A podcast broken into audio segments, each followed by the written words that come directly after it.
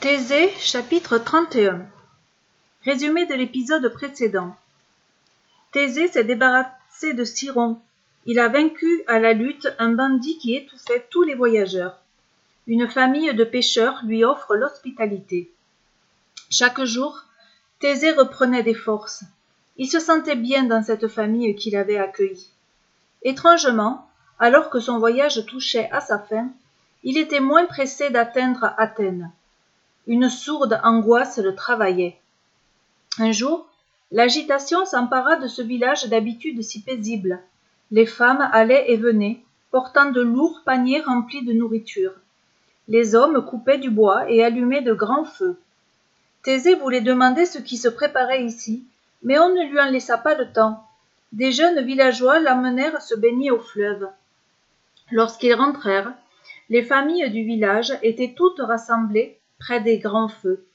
Un silence inhabituel s'était installé. Les villageois attendaient que les jeunes se joignent à eux. Si les compagnons de Thésée ne semblaient nullement troublés, lui était inquiet. Que se passait-il donc?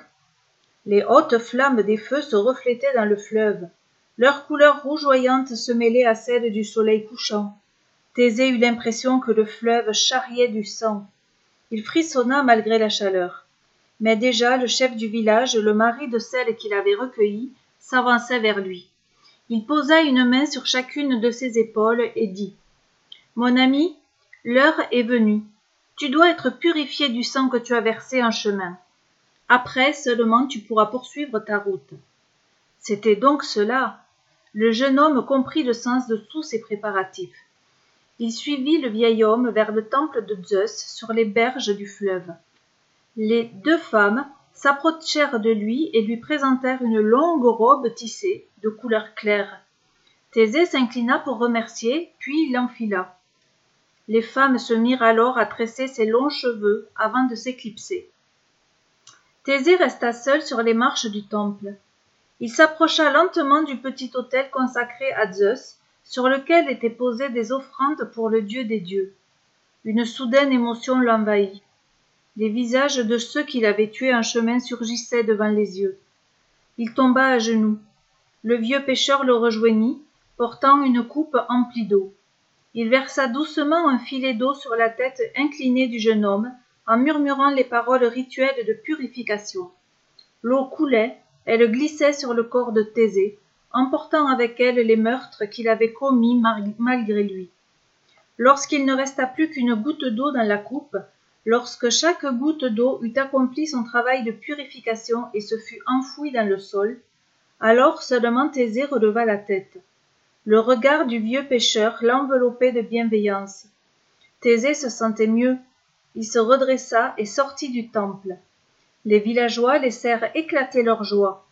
Thésée fut assis à sa table et un grand repas fut servi. Thésée souriant leur annonça je partirai demain dès qu'aurore doigt de rose sera levée.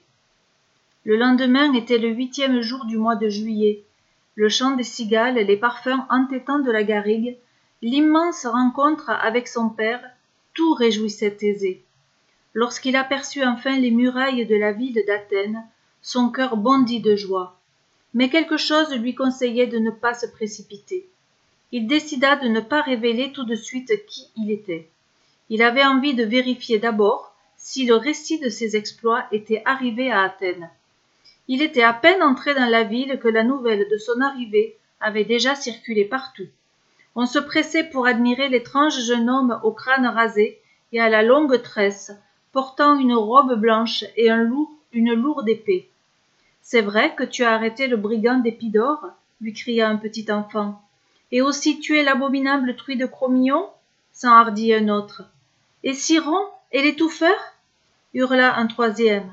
Thésée n'en croyait pas ses oreilles. Les athéniens connaissaient les noms de tous ceux qu'il avait mis hors d'état de nuire. C'est escorté par une foule impressionnante qu'il arriva au palais du roi égée. Thésée tout occupé à savourer cet accueil enthousiaste ne se méfiait de rien. Mais avant de pénétrer dans le palais il eut le temps d'apercevoir à l'une des fenêtres le visage d'une femme elle était très belle pourtant quelque chose avait glacé thésée C'était l'expression haineuse de ce village, de ce visage.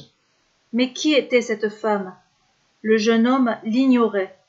Cependant, il ne pouvait pas se tromper. Elle était un poison mortel. Thésée pouvait-il lui échapper? À suivre.